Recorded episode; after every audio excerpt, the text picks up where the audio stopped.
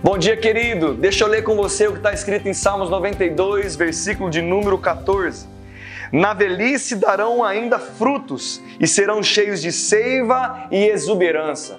Querido, se você tem olhado para você e se sentido velho ou que a sua estação já passou, mude essa cabeça Hoje é para você que talvez tenha um pouco mais de experiência, já uma idade adquirida. Meu irmão, Deus está te chamando para dar muitos frutos e para ser exuberante os frutos que você vai dar. Meu irmão, sabia que você pode auxiliar e fazer muita coisa ainda para Deus. Não importa a sua idade, nós devemos servir ao Senhor de todo o nosso coração.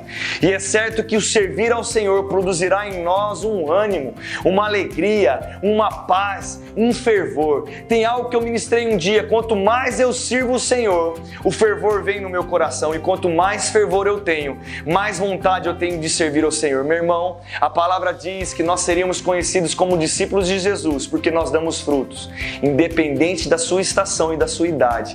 Dê frutos porque você foi chamado para isso. Ei, você que é master, veterano ou geração de ouro, aquele que já está até na velhice, você nasceu para dar frutos independente da estação.